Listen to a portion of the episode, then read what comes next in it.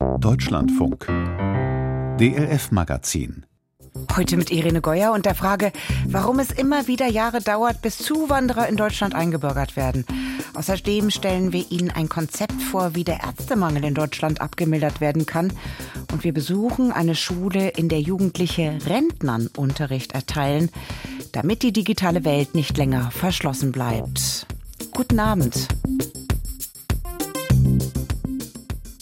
An manchen Tagen verlässt Bundespräsident Frank-Walter Steinmeier Berlin und verlegt seine Amtsgeschäfte in eine andere Stadt. Zum Beispiel nach Altenburg oder Rottweil oder wie jetzt nach Völklingen. Das ist keine Stiebvisite, sondern er bleibt mehrere Tage. Diese Reisen heißen Ortszeit und wir wollten wissen, wie ist das für eine kleine Stadt wie Völklingen, wenn sich das Staatsoberhaupt für die Geschicke der Menschen dort interessiert und auch beim Gang über den Marktplatz angesprochen werden kann. Völklingen im Saarland war einmal eine stolze Arbeiterstadt. Heute gibt es viele Probleme. Zum Beispiel eine Arbeitslosigkeit von über 11 Prozent. Damit liegt sie weit über dem Bundesdurchschnitt. Saarland-Korrespondentin Anke Schäfer hat den Bundespräsidenten bei seiner Ortszeit in Völklingen ein Stück begleitet. Auch an den Ort, wo in der Stadt die Fäuste sprechen. Lautstark begrüßen die Mitglieder des Boxclub 82 in Völklingen den Bundespräsidenten. Er steht am Ring und an den Matten und beobachtet das Boxtraining. Er ist gekommen, um mit den Jugendlichen über ihr Leben hier in Völklingen zu sprechen. Da ist unter anderem Katinka, 22 Jahre alt.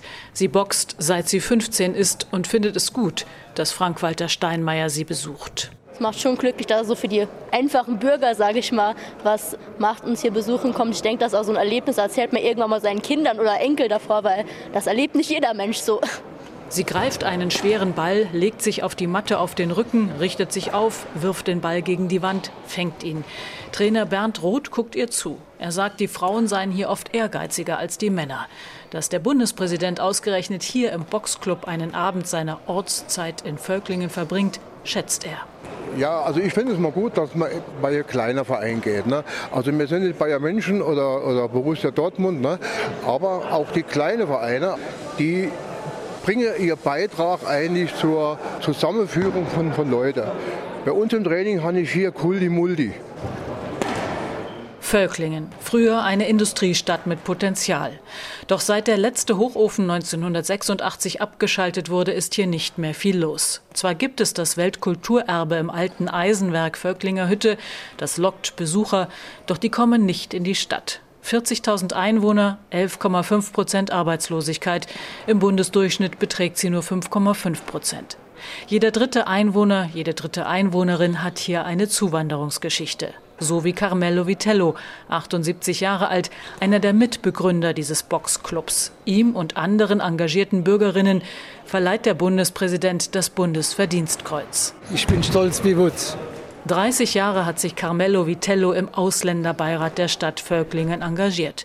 Mit 14 war er mit seinem Vater ins Saarland gekommen, aus Italien, genauer aus Agrigento, Sizilien, die schönste Stadt der Welt.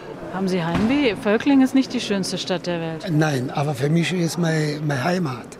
Weil ich bin angekommen und die haben die, die Arme aufgemacht. Mit 14 Jahren habe ich hier angefangen zum Schaffen. Ohne die, die Leute, die, die Völklinger, ja, dass die mir geholfen hätten, glaube ich kaum, dass ich noch da wäre. Die Saarländer seien tolerant, sagt der kleine Mann mit funkelnden Augen, menschenfreundlich. Jeder kenne jeden und das mache es so schön, hier zu leben. Aber Disziplin können sie auch, fügt Katinka hinzu, vor allem mit Blick aufs Boxen. Ist viel Arbeit dahinter, sage ich mal, Ehrgeiz und Disziplin. Also von nichts kommt nichts, ist beim Boxen so das ganz große Thema. Von nichts kommt nichts, sagt sich auch Frank-Walter Steinmeier. Dies ist die sechste Ortszeit in seiner zweiten Amtszeit. Zuvor war er viermal in Ostdeutschland, dies ist seine zweite Station in Westdeutschland. Drei Tage ist er hier. Zwar ist er mit dem Flugzeug angereist, aber seine Staatskarosse steht trotzdem vor dem alten Rathaus in Völklingen. Drinnen hat er im Trauzimmer des Standesamtes sein Büro bezogen und verbringt darin, so heißt es, auch mal zwei bis drei Stunden am Tag am Schreibtisch. Meist aber ist er unterwegs. Er will herausfinden, wie sich große politische Entwicklungen vor Ort auswirken. Besuch also bei Saarstahl. 3800 Menschen arbeiten hier, viele derzeit in Kurzarbeit. Die Auftragslage ist mau. Hohe Strom- und Materialkosten führen dazu, dass die Kunden sich zurückhalten. An einer großen Tafel sitzt neben Steinmeier die Ministerpräsidentin des Saarlandes Anke Rehlinger, die Saarstahl Unternehmensleitung, dazu Mitglieder des Betriebsrates und Auszubildende. Benedikt Kreis ist angehender Ingenieur. Er arbeitet seit 17 Jahren schon bei Saarstahl. Er wünscht sich vom Bundespräsidenten klare Ziele, wir machen unsere Arbeit und wir hoffen, dass die Politik ihre Arbeit macht. Wir hoffen, dass die Entscheidungen, die heute getroffen werden, denen wir in den nächsten Jahren auch leben müssen oder später mal leben müssen, die sind, die auch richtungsweisend sind und für uns eine Entlastung und auch vor allen Dingen eine Sicherheit bringen. Doch der Bundespräsident kann keine Ziele definieren, keine Sicherheiten versprechen. Er kann nur zuhören. Bei Saarstahl hört er, dass Unternehmensleitung und Landesregierung insgesamt 3,5 Milliarden Euro investieren möchten, um CO2 zu reduzieren und die Stahlproduktion grün zu machen. Mittels Wasserstoff und grünem Strom. Früher, so das Credo der saarländischen Landesregierung, bestand der Nukleus der EU aus Kohle und Stahl ohne Montanunion kein vereintes Europa. Heute müsse sich die EU neu erfinden, auf der Basis eines Nukleus von Erneuerbaren und Wasserstoff. Das Saarland sei dazu bereit. Noch aber stehen für diese geplante grüne Transformation die Förderzusagen der EU aus. Nach dem Treffen mit den Vertretern der Belegschaft stellt sich Steinmeier ins Kameralicht und sagt, Der Plan ist ehrgeizig, hier 2027 schon mit einer neuen Stahlerzeugung mit deutlich weniger CO2-Ausstoß beginnen zu können. Und wir können allen Beteiligten hier im Unternehmen, den Mitarbeiterinnen und Mitarbeitern, den politischen Ebenen nur wünschen, dass alle dazu beitragen, dass dieser Zeitplan gehalten wird. Natürlich weiß Frank-Walter Steinmeier, dass das Saarland auch mit der Transformation in der Autoindustrie kämpft. Ford wird im Saarland 2025 zugemacht. Rund 5500 Arbeitsplätze sind allein dort in Gefahr. Derzeit hängen hier insgesamt noch 40.000 Arbeitsplätze vom Verbrennermotor ab. Die EU will aber bald nur noch Elektrofahrzeuge auf den Straßen sehen. Selbstverständlich wird es Veränderungsprozesse geben. Natürlich wird der Verbrenner nach und nach ersetzt werden durch elektromobile Antriebe, aber gerade hier in einem Stahlwerk, das in vielen Teilen auch der zukünftigen Elektroautos vertreten sein wird, etwa mit Qualitätsstahl, der für Federn gebraucht wird, sieht man hier sogar große Zukunftschancen in der Elektromobilität, gerade für Stähle, die hier produziert werden. Auf dem Parkplatz vor dem Blauen Salon, so wird die Werkshalle von Saarstahl an der Saar genannt, geht nach dem Gespräch der Vorstandsvorsitzende der Saarstahl AG, Karl-Ulrich Köhler, zu seinem Auto. Zufrieden mit dem Besuch des Bundespräsidenten. Also ich glaube, dass die Aufmerksamkeit, die einem solchen Besuch ich sag mal, sicher ist, natürlich auch hilft, zu erkennen, hier geht es um was wirklich Wichtiges. Und ich denke ganz sicher auch in der Politik und dort, wo die Entscheidungen zur Förderung fallen, wird dieses Echo nicht ungehört verhallen. Der Bundespräsident ist derweil schon woanders weiter unterwegs.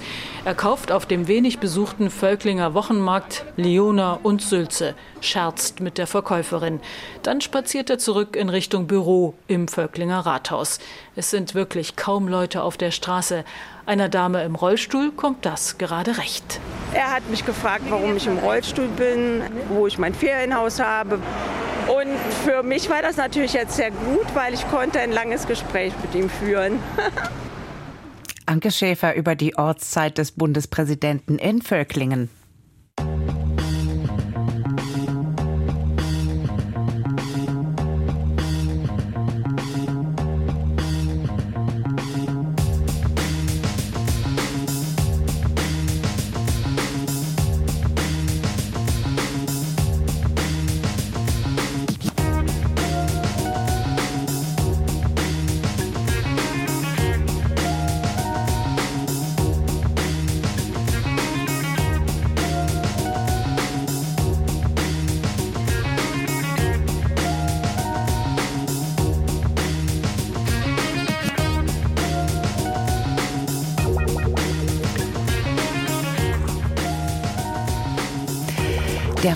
Fachkräftemangel ist ein großes Thema, das die Bundesregierung aufgegriffen hat, indem nun die Einbürgerung für Zugewanderte vereinfacht werden soll. Denn klar ist, wer länger hier arbeitet oder sich das auch für immer vorstellen kann, der hat auch oft das Bedürfnis, die deutsche Staatsangehörigkeit anzunehmen. Also sollen zum Beispiel Wartezeiten verkürzt werden, bis man einen solchen Antrag stellen kann schön und gut, sagen diejenigen, die in den zuständigen Behörden arbeiten. Aber damit sei es nicht getan. Auch ihre Arbeit müsse vereinfacht werden, denn der Arbeitskräftemangel sorgt ja auch in den Amtsstuben dafür, dass es nicht genügend Menschen gibt, die Anträge bearbeiten können. Ein Beispiel hat Claudia Henn in Aachen gefunden. Dort steckt die Warteschlange in der Warteschleife. Herzlich willkommen beim Ausländeramt der Städteregion Aachen. Zurzeit sind alle Mitarbeiter im Gespräch. Bitte haben Sie einen Augenblick Geduld. Tarek kennt diese telefonische Ansage des Aachener Ausländeramts leider nur zu gut. Der schlachsige Syrer kam 2015 als unbegleiteter Minderjähriger nach Deutschland. Er hatte damals die Hoffnung, seine Eltern nachholen zu können. Doch daraus wurde nichts, denn er musste zu lange auf seinen Asylantrag warten. Nur eine Einbürgerung erlaubt ihm zu reisen und seine Eltern eines Tages wiedersehen zu können. Und dann war die einzige Möglichkeit, mich anzustrengen, dass ich die Ansprüche auf eine Einbürgerung erfülle. Und als ich nach sechs Jahren das zum Glück geschafft habe, kam die Hinderung, dass der Antrag so lange beim Ausländeramt Aachen gedauert hat. Und da habe ich es leider nicht mehr eingesehen, weil ich habe mir die Mühe gegeben, an diesem Punkt zu kommen. Und man hat auch diesen Respekt nicht gespürt, was man bis dahin alles geleistet hat, um an diesem Punkt zu kommen. Eineinhalb Jahre hing Tareks Antrag in der Warteschleife beim Aachener Ausländeramt. Der 24-Jährige ist ein Musterbeispiel für gelungene Integration. Der Flüchtling schaffte das Abitur an einem Bonner Gymnasium, anschließend begann er in Aachen Maschinenbau zu studieren. Doch das lange Warten auf die Einbürgerung war frustrierend. Und dann hatte ich Freunde, die Anspruch auf eine Einbürgerung nach mir hatten, die vor mir dann eingebürgert wurden. In Bonn. In Bonn. Und ich war leider hier in dieser Warteschleife und ich konnte es nicht verstehen. Das sind halt Freunde, deren Familien auch wiedersehen könnten. Ich habe mich für sie gefreut, aber man hat immer dieses Gefühl, man wird gerade unfair behandelt. Das Problem ist der katholischen Hochschulgemeinde an der Rheinisch-Westfälischen Technischen Hochschule in Aachen seit langem bekannt. Sie hat vergangenen Sommer Menschen wie Tarek ausgezeichnet, die besonders lange auf ihre Einbürgerung warten und hat ihnen in einer Protestaktion symbolisch Warteschleifen verliehen. Ideengeber dieser Aktion war Markus Reißen von der katholischen Hochschulgemeinde. Ich hatte in meiner ganz normalen Beratung von internationalen Studierenden innerhalb von einer Woche drei Leute, die aus ganz unterschiedlichen Gründen riesengroße Probleme hatten, beruflich und äh, menschlich, dadurch, dass sie halt nicht eingebürgert werden über einen längeren Zeitraum. Die haben den Antrag gestellt, die haben alle Voraussetzungen mitgebracht, um eingebürgert zu werden.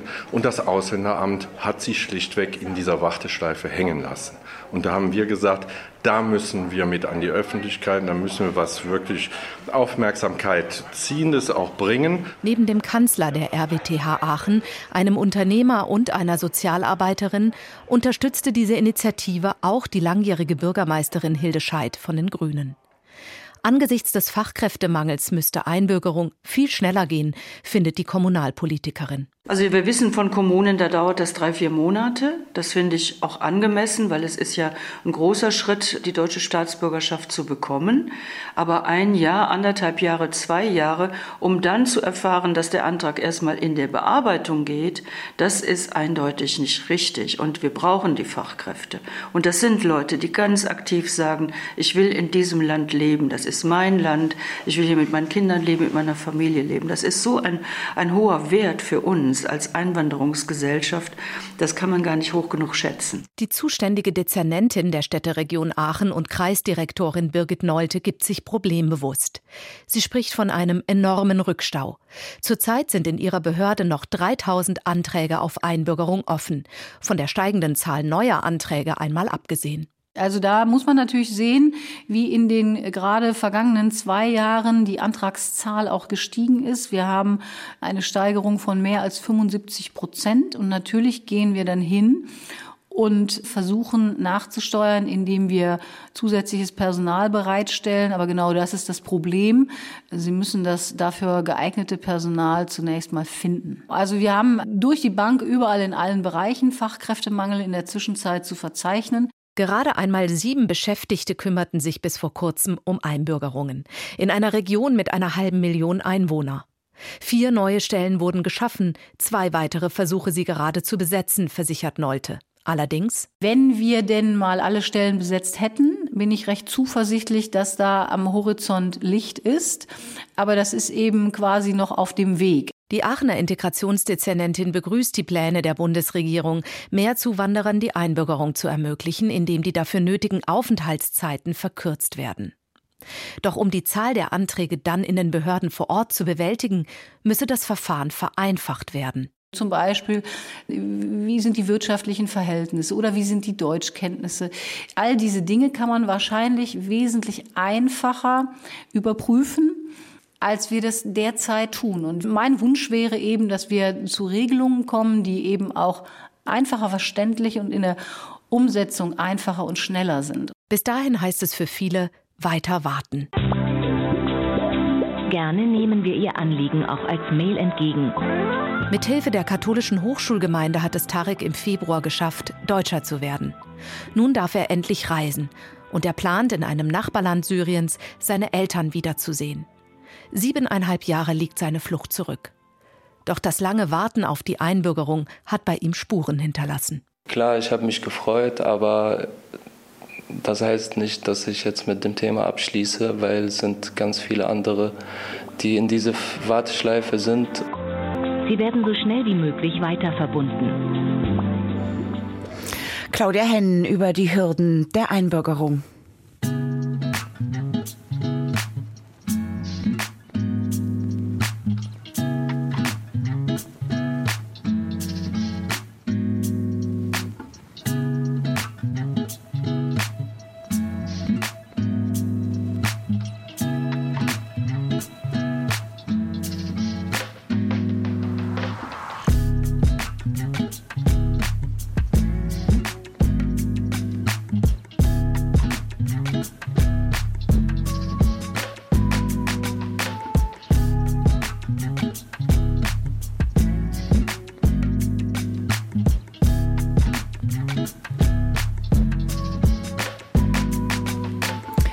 Wir brauchen mehr, heißt es in diesen Tagen. Mehr Menschen, die arbeiten. Dazu zählt auch der Arztberuf.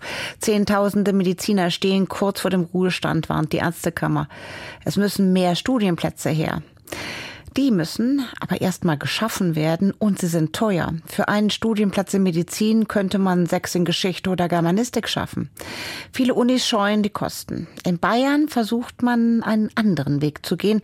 Dort wird die Ausbildung in Medizin außerhalb der Uniklinik gefördert. Die Regiomed Klinik in Coburg zum Beispiel bekommt 1,5 Millionen Euro vom Freistaat Bayern um einen privaten Studiengang zu finanzieren. An der Medical School in Coburg kann man ohne Numerus Clausus studieren. Bayern-Korrespondent Michael Watzke hat sich diese Ausbildung angesehen, die in Kooperation mit einer Universität in Kroatien abläuft. Dort finden die ersten Semester statt.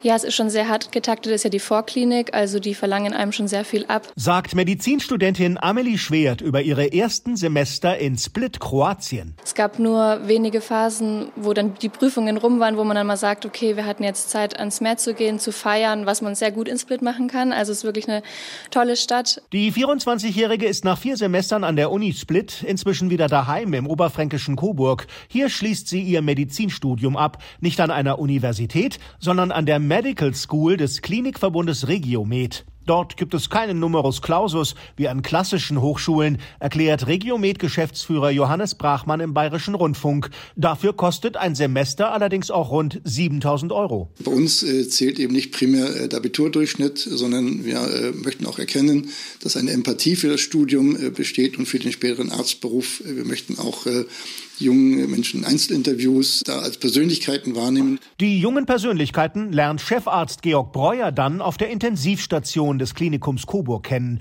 Dort assistiert ihm Studentin Amelie Schwert und Dr. Breuer ist froh um sie. Wir sind eine Mediziner-Diaspora hier im schönen Oberfranken, wenngleich es eine lebenswerte Region hier oben ist. Nichtsdestotrotz haben wir einen eklatanten Ärztinnen- und Arztmangel hier. Deswegen ist dieses Konzept der eigenen Rekrutierung von jungen Medizinerinnen und Medizinern eine Notlösung gewesen. Womit Chefarzt Breuer nicht sagen will, dass Amelie Schwert ein Notnagel ist. Was den Nachwuchs betrifft, vermeidet er aber ganz bewusst, den klassischen Hochschulen mit ihrem herkömmlichen Medizinstudium auf den Schlips zu treten. Wir wollen selbstverständlich hier nicht den Kontakt zu den guten deutschen Universitäten verlieren. Es ist eine flankierende, eine unterstützende Maßnahme. Der Freistaat finanziert solche Zusatzmaßnahmen in Coburg und Nürnberg mit 4 Millionen Euro. Dazu gehören laut Bayerns Gesundheitsminister Klaus Holecek auch Stipendienprogrammen, Niederlassungsprämien, also einem ganzen Bündel von Maßnahmen, wo wir Dinge unterstützen, auch einem Kommunalbüro, das dann berät vor Ort. Solche Unterstützungsmaßnahmen brauche es noch viel häufiger, fordert Gabriele Dostal von der Beratungsfirma Dostal und Partner sowohl an den Kliniken als auch an den Hochschulen. Ja, da kann wirklich noch mehr passieren, auch gefördert. Also die Universitäten, die sind da zwar teilweise schon dran, auch die Fachhochschulen in diese Ausbildungsgänge zu investieren, aber wenn da ein Signal vom Ministerium kommen würde, dann würde das schon dem Ganzen nochmal einen Schub geben. Gabriele Dostal führt zusammen mit ihrem Mann die Beratungsfirma Dostal und Partner mit Niederlassungen in Bayern, Berlin, Nordrhein-Westfalen und Baden-Württemberg. Dostal hilft deutschen Kommunen beim Aufbau von MVZ, medizinischen Versorgungszentren, die den eklatanten Ärztemangel beheben sollen. Laut Dostal wirkt sich die Medizinerknappheit vor allem in Gemeinden aus, die mit dem Strukturwandel kämpfen und Einwohner und damit Kaufkraft verlieren. Aus ihrer Sicht gibt es zwei Arten von Ärztemangel. Einmal der Hausärztemangel, wo es wirklich um die Kopfzahlen geht, die vor Ort nicht mehr vorhanden sind. Und der zweite Aspekt ist eine ungünstige Dislozierung, gerade im fachärztlichen Bereich, die sich äh, sehr stark in den Großstädten, in den Mittelzentren ballen und eben auch auf dem Land fehlen. Warum wollen immer weniger Mediziner Landärzte werden? Weil Gegenden wie der Bayerische Wald oder das Sauerland weniger Lebensqualität bieten als München oder Köln? Das ist es nicht, sagt Gabriele Dostal. Der Hauptgrund sei schlicht und einfach Ärzte folgen dem Geld. Es ist gar nicht abfällig gemeint oder böse gemeint, sondern auch eine Arztpraxis ist ein betriebswirtschaftliches Unternehmen, das schwarze Zahlen schreiben muss. Da gehe ich natürlich dahin, wo ich alleine vom Einzugsgebiet her sehe, okay, da habe ich ausreichend Bevölkerung, ausreichend Patientenzahlen, um den notwendigen Umsatz zu erzielen. Der Fokus auf Umsatz und Gewinn ist für junge Medizinabsolventen kein Zeichen von Geldgier, sondern schlicht finanzielle Notwendigkeit. Denn irgendwie müssen sie die Ausbildung zum Arzt, die bis zu zwölf Jahre dauern kann, finanzieren. Amelie Schwert, die Medizinstudentin aus Coburg, hat Glück. Ich zum Beispiel habe mich dann für das Stipendium beworben, was die HUK anbietet. Die zahlen mir das Stipendium und ich habe mich dadurch halt verpflichtet, erstmal in Coburg zu bleiben. Und man kann natürlich auch Studienkredite aufnehmen. Über die Sparkasse in Coburg-Lichtenfels wird es gut finanziert. Studienkredite müssen irgendwann zurückgezahlt werden. Deshalb ist es für manche Studentinnen und Studenten attraktiv, das Angebot von einigen Bundesländern wie auch Bayern anzunehmen und sich zu verpflichten, eine gewisse Zeit lang als Landärztin oder Arzt zu praktizieren. Und dafür übernimmt der Staat den Studienkredit. Hier besteht eine Chance für Kommunen, sagt Beraterin Dostal. Die Kommune, die das bessere Angebot hat, die schneller ist, die kommt am ersten zum Zug. Um den Ärztemangel auf dem Land zu bekämpfen, hat der Freistaat Bayern das Konzept der Gesundheitsregion Plus geschaffen. Bayerns Gesundheitsminister Klaus Holecek will dadurch die medizinische Versorgung, die Prävention und die pflegerische Versorgung in strukturschwachen Gebieten verbessern, indem die einzelnen Anbieter von Gesundheitsleistungen wie Arztpraxen, Krankenhäuser und Sanitätsdienste enger zusammenarbeiten. Klingt gut, aber funktioniert das auch? Bis zu 250.000 Euro Fördergelder verspricht das Ministerium allen Landkreisen, die sich zu einer Gesundheitsregion Plus vernetzen. Unter der Leitung des Gesundheitsamtes ermitteln alle Träger, wo es in einer Region an Leistungen mangelt und wie man diesen Mangel durch engere Kooperation und bessere Verzahnung abstellen kann. In Eichstätt in Oberbayern zum Beispiel setzt Regina Lindel, die Leiterin des örtlichen Gesundheitsamtes, dieses Konzept gerade in die Tat um. Wir sind jetzt noch in dem Anfangsstadion. Wir haben jetzt äh, den Förderantrag gestellt der auch im Kreisausschuss bewilligt wurde. Und jetzt sind wir so in der Planungsphase. Gabriele Dostal lobt den Freistaat Bayern für diese Initiative einerseits. Zumindest habe er durch diese Gesundheitsregionen Plus das Bewusstsein der Kommunen geschärft, dass Pflege, ärztliche Versorgung wirklich ein Thema ist, das auch die Kommunen angeht. Auf der anderen Seite lenken diese Gesundheitsregionen Plus teilweise auch davon ab, dass sich die Kommune selber engagieren muss. Denn mit 50.000 Euro Fördergeld pro Jahr und besserer Vernetzung ist es allein vermutlich nicht getan. Gerade vom Strukturwandel betroffene Gemeinden müssen aktiv Ärztinnen und Ärzte anlocken. Sie müssen begreifen, wie Ärzte ticken. Ärzte leben sehr gut in einem stehenden System. Also immer wenn sich die ändern, kostet es Nerven, es kostet Geld, es kostet Energie und da ist die intrinsische Motivation aus der Ärzteschaft heraus was zu tun relativ gering. Wir schätzen, es gibt so 10 Prozent bundesweit Unternehmerärzte, die sagen aus eigenem Antrieb, okay, der Strukturwandel ist für mich eine Chance. Ich nutze die zum Aufbau einer größeren Praxiseinheit. Ansonsten brauche ich praktisch die Förderung von außen. Und die müsse verstärkt von den Kommunen kommen, so Gabriele Dostal. Denn der aktuelle Ärztemangel von 6000 offenen Stellen sei erst der Anfang. Bis 2030 werden Studien zufolge 11.000 Mediziner fehlen. Besonders drastisch ist die Situation der Hausärzte. In den kommenden zwölf Jahren könnte die Hälfte von ihnen aus Altersgründen ausscheiden, ohne dass ihre Nachfolge gesichert ist. Michael Watzke über neue Wege in Bayern, mehr junge Menschen zu Medizinerinnen und Medizinern ausbilden zu lassen.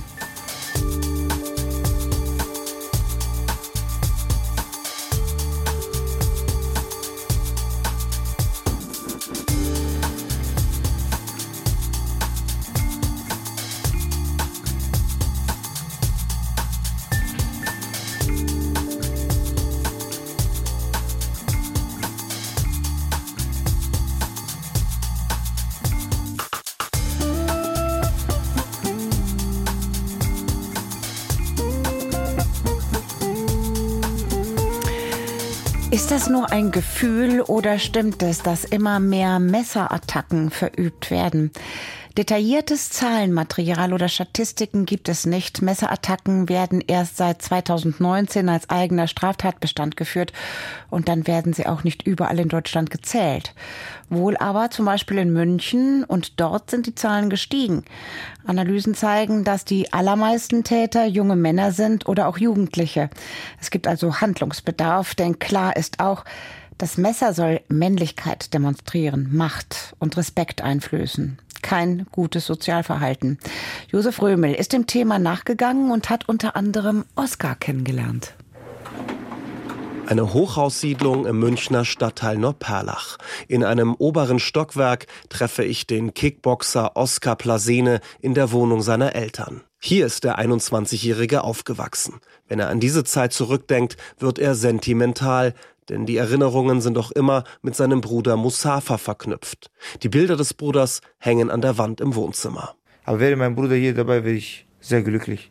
Aber ich bin mir hundertprozentig schaut von oben und er ist stolz auf mich. Seit Ende Februar ist Plasene Kickbox-Weltmeister, ein Titel, den er auch für seinen Bruder Musafa geholt hat. Vor gut einem Jahr, am 14. März 2022, wurde Musafa mit einem Messer erstochen. Der junge Mann mit irakischen Wurzeln war gerade 18 Jahre alt. Zwei rivalisierende Gruppen hatten sich am Münchner Corbinianplatz zu einer Schlägerei verabredet. Plasene erzählt, sein Bruder sei vollkommen ahnungslos gewesen und zu dem Treffpunkt gelockt worden. Dann kommt es zum Streit. Musafa habe schlichten wollen und sei dazwischen gegangen. Und dann hat mein Bruder gesagt, ja, was soll das und so, warum macht ihr so einen Scheiß? Hört auf. Und dann haben die meinen Bruder umgebracht. Was genau hinter der Tat steckt, darüber soll ein Prozess aufklären. Unter anderem soll ein inzwischen 17-Jähriger beteiligt gewesen sein. Er wurde vor der Jugendkammer des Münchner Landgerichts angeklagt wegen Totschlags in Tateinheit mit einer Schlägerei. Einen Verhandlungstermin gibt es noch nicht. Gegen zwei weitere Jugendliche ermittelt die Staatsanwaltschaft nach wie vor. Im Wohnzimmer seiner Eltern berichtet Kickboxer Plasene von verfeindeten Gangs aus den Münchner Stadtteilen Milbertshofen, Neuperlach oder Hasenbergel. Das Messer ist für Jugendliche ein Statussymbol, so der Kickboxer. Daran schuld sind seiner Meinung nach auch Rapper mit ihren aggressiven Texten. Ein Beispiel ist der Rapper Kollega mit seinem Song Das erste Mal zu finden auf YouTube. So viele erste Male, Bruder, ich erinnere mich innerlich. Weißt du, wer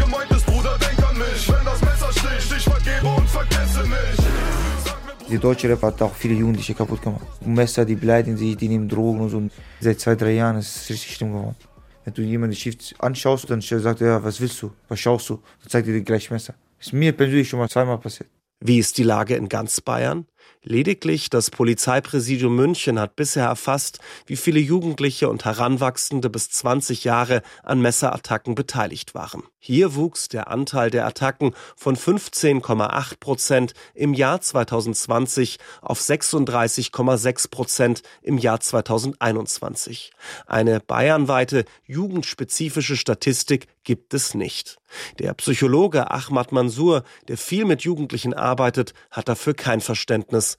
Denn die meisten Menschen, die Messer benutzen, sind Jugendlichen, weil das ist einfach ein Werkzeug, eine Waffe, die einfach sehr einfach zu haben ist. Der renommierte Psychologe bietet im Auftrag der bayerischen Staatsregierung Projekte an Schulen und Gefängnissen an. Theaterworkshops zum Beispiel, in denen Alltagssituationen und Konflikte nachgespielt werden, damit die Jugendlichen ihr eigenes Verhalten kritisch hinterfragen, wenn es um das Thema Messer geht. Ich merke aber, dass es eine bestimmte Gruppe einfach mit einer permanenten Kränkung in Situationen reingeht, dass die leichten Kritikpunkte, die leichten Ablehnung äh, von gegenüber als eine Riesenkränkung wahrgenommen wird, wo man gezwungenermaßen, so fühlen sie sich, einfach auch aggressiv reagiert.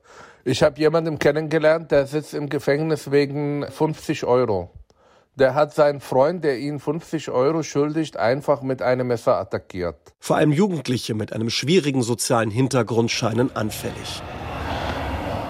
In einer Mittelschule irgendwo in Bayern treffe ich eine Schulsozialarbeiterin, die mit solchen Jugendlichen zusammenarbeitet. An welchem Ort genau, das will sie nicht im Radio hören. Zu groß ist die Angst vor öffentlicher Stigmatisierung ihrer Schule. Über ihre Arbeit sagt sie, das ist zum einen ein Drogenmilieu und dann eben auch Freundeskreise, Gangs, die dann untereinander ihre Konflikte lösen. Auch das Messer spiele bei solchen Konflikten eine Rolle, wie in einem Fall im vergangenen Schuljahr. Ja, es war eine Jugendfreizeit mit Schülern zwischen 14, 15 Jahren und es war so, dass ein Schüler ein Messer, eine Art Butterfly irgendwie mitgeführt hat und eine eigentlich kleine Streitsituation total eskaliert ist und der Jugendliche dann auch mit diesem Messer gedroht hat. Es ist nicht weiter was Schlimmes passiert, aber er hat den anderen Schülern damit gedroht. Das Jugendamt und der Schulpsychologe wurden eingeschaltet, der Schüler durfte nicht mehr am Unterricht teilnehmen. Warum es so weit kommen musste? Die Sozialarbeiterin hat eine Erklärung. Corona habe viel kaputt gemacht, die Schülerinnen und Schüler müssten Sozialverhalten wieder lernen. Natürlich versuchen wir ab Klasse 5, machen wir sehr viel ähm, in Richtung Sozialkompetenztraining, ähm, gewaltfreie Kommunikation, äh, aber auch mit Ringen und Raufen und dass natürlich äh, Kinder schon auch an ihre Grenzen kommen, sich spüren. Wir hatten auch schon, dass wir irgendwie die Jugendpolizei mit ins Boot geholt haben und die dann irgendwie aufklären oder dass man auch mal sagt, also die rechtlichen Rahmenbedingungen auch zu erklären. Es sei oft nicht einfach, ältere Jugendliche zu erreichen, sagt die Schulsozialarbeiterin. Sie spricht von Machtspielen, auch unter den Schülern. Meine Beobachtung oft sind es auch Jugendliche, die selber auch schon mal erfahren haben, dass ihnen gedroht worden ist und quasi dann so den Spieß ein bisschen umdrehen wollen und auch mal der Stärkere sein wollen und dass es da eigentlich ja fast normal ist, äh, sich mit Messern dann zu bewaffnen und auf die verfeindete Gang irgendwie loszugehen. Gangs, Drogen, Messer. Ich treffe einen Jugendlichen, der darüber sprechen möchte. Er will nicht erkannt werden. Seine Stimme wurde verfremdet und nachgesprochen. In seinem Bekanntenkreis sei das Messer sehr beliebt, sagt der 16-Jährige. Man will Respekt zeigen oder andere einschüchtern. Zum Beispiel müsse man sich gegen den Drogenkurier verteidigen, so der Jugendliche, wenn man gerade kein Geld zur Hand habe. Dann wird das Messer rausgeholt und gesagt, entweder du zahlst diese Scheiße oder du verpisst dich jetzt. Und dann, wenn er sich nicht verpisst, dann kommt es zur Auseinandersetzung, körperlich. Wie lassen sich solche Gewaltspiralen verhindern? Die Zivilgesellschaft sei gefragt, erklärt mir der Psychologe Ahmad Mansour. Auch sich selbst sieht er in der Verantwortung. Und das kann man, indem man diese Menschen einfach zur Reflexion hilft, indem man sie begleitet, indem man mit denen übt, welche Möglichkeiten gibt, überhaupt Probleme zu lösen, außer dass man mit Gewalt reagiert. Das sind Prozesse, die wir teilweise im Gefängnis machen und üben. Das muss aber viel mehr passieren. Auch der Münchner Kickboxer Oskar Plasene, der seinen Bruder vor einem Jahr bei einer Messerattacke verloren hat, will aufklären. Er will an Schulen gehen und dort seine Geschichte erzählen. Ich will ihnen zeigen, dass ich mit 21 Weltmeister geworden bin. Ich will die motivieren, dass die auch zum Sport gehen, dass die eine Ausbildung machen, dass die an sich glauben. Josef Römel über Messerattacken und Jugendgewalt.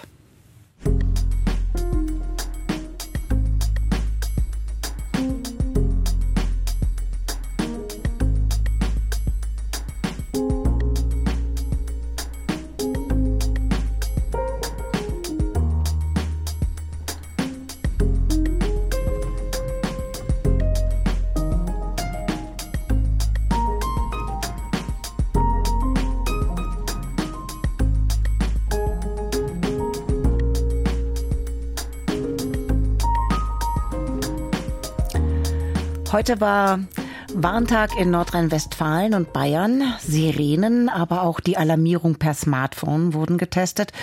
Und ich habe währenddessen zwei ältere Menschen beobachtet, die ganz aufgeregt waren, weil ihr Smartphone brummte, aber keiner angerufen hatte. Die digitale Welt und viele Menschen über 60 kommen nicht so einfach zusammen. Dabei kann das Digitale ein guter Alltagsbegleiter sein, zum Beispiel als App die ans Trinken erinnert oder eine, die die Schritte zählt und vielleicht anspornt, sich noch ein bisschen mehr zu bewegen. Aber Menschen, die damit nicht aufgewachsen sind, tun sich schwer mit Touchscreen und digitaler Teilhabe. Ich stehe da wie vor verschlossenen Türen, die ich nicht aufkriege, hat mir mal ein älterer Herr gesagt. Axel Schröder hat Schlüssel gefunden, mit denen das Öffnen, in welchem Alter auch immer, gelingen kann. So, und ich hätte jetzt gerne da die Namen mit rein. Verstehst du das? Und da habe ich keine Ahnung von. Ja, also da müssen Sie halt zuerst einmal auf den Kontakt gehen, also auf die Nummer. Am Hamburger Gymnasium Ostermoor werden nachmittags die Rollen getauscht. Dort übernehmen Teenager die Lehrerrolle, die Alten hören zu, wollen was lernen. Zum Beispiel Helga Bosse. Vor ihr auf dem Tisch liegt ihr Smartphone, neben ihr sitzt Fabian. Er ist 15, sie 85. Also ich muss das ein bisschen mehr in meinen Kopf reinkriegen, denn man vergisst ja schon ein bisschen was und man begreift das auch ein bisschen schlecht. Und da ich alleine zu Hause bin, also ist das ideal. Und ich gehe hier zehn Minuten her, also mehr kann ich nicht wollen. An diesem Nachmittag kümmern sich vier Schülerinnen und Schüler um die Fragen der Generation 60 plus. Organisiert werden die Nachhilfestunden für Smartphone und Tablet von der Hamburger Stiftung Generationenzusammenhalt. In allen Projekten geht es darum, Jung und Alt zusammenzubringen. Und das, erklärt Mitorganisatorin Silke Busse, funktioniert auch über die Smartphone-Förderstunden an insgesamt vier Hamburger Schulen ist ein Riesenberg, der vor einem steht als älterer Mensch sowieso dann. Und ähm, da ist es tatsächlich total hilfreich, wenn man dort im wahrsten Sinne des Wortes an die Hand genommen wird und äh, einem gezeigt wird, dass das gar nicht so schlimm ist. Bundesweit gibt es immer mehr Initiativen wie diese. Und der Nachholbedarf von Menschen über 60 in Sachen digitaler Kompetenz und damit digitaler Teilhabe ist groß. Genaue Zahlen dazu lieferte vor zwei Jahren die SIM-Studie. SIM steht für Seniorinnen Information Medien. Thomas Rathgeb von der Landesanstalt für Kommunikation Baden-Württemberg war einer der Studienleiter.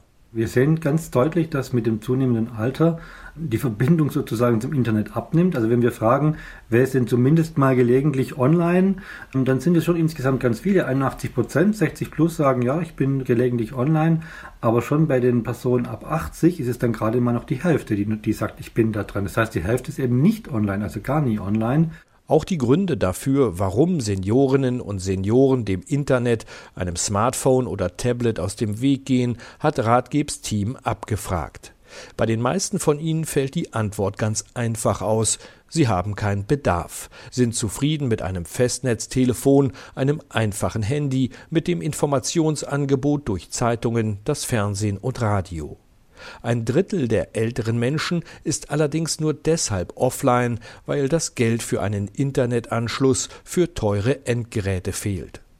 So groß der digitale Nachholbedarf älterer Menschen noch ist, so kontinuierlich wächst die Zahl der darauf zugeschnittenen Angebote. Eins davon ist die kostenlose sogenannte Starthilfe-App, entwickelt von der Landesanstalt für Kommunikation Baden-Württemberg. Schritt für Schritt wird erklärt, wie ein Smartphone bedient wird. Tippen und Wischen, die Lautstärke regeln oder Fotos vergrößern, will gelernt sein.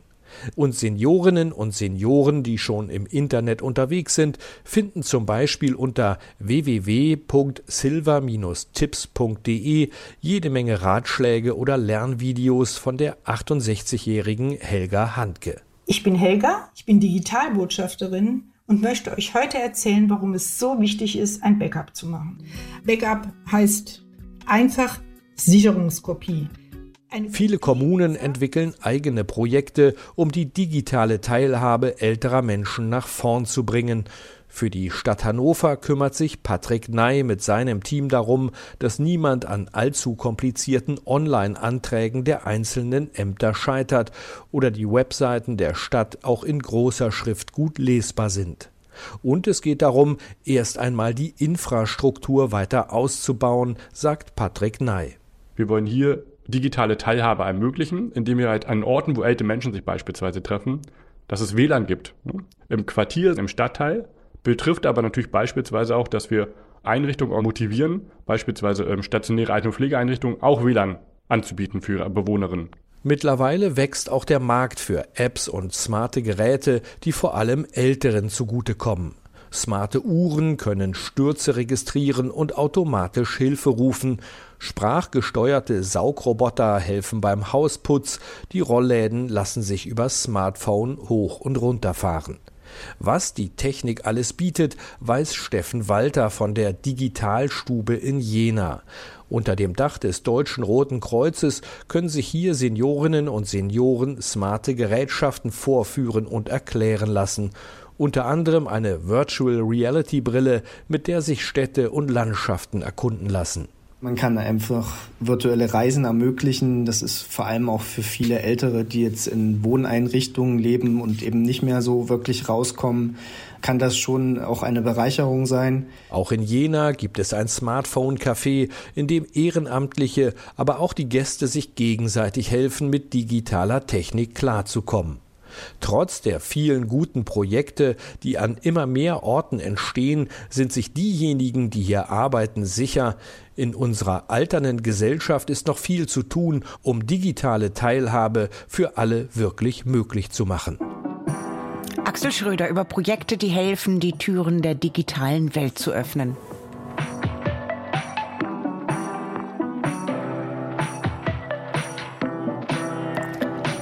Das war das DLF-Magazin mit den Themen, die Ihnen meine Kollegin Barbara Roth zusammengestellt hat. Ich bin Irene Geuer und wir wünschen Ihnen noch einen informativen Radioabend.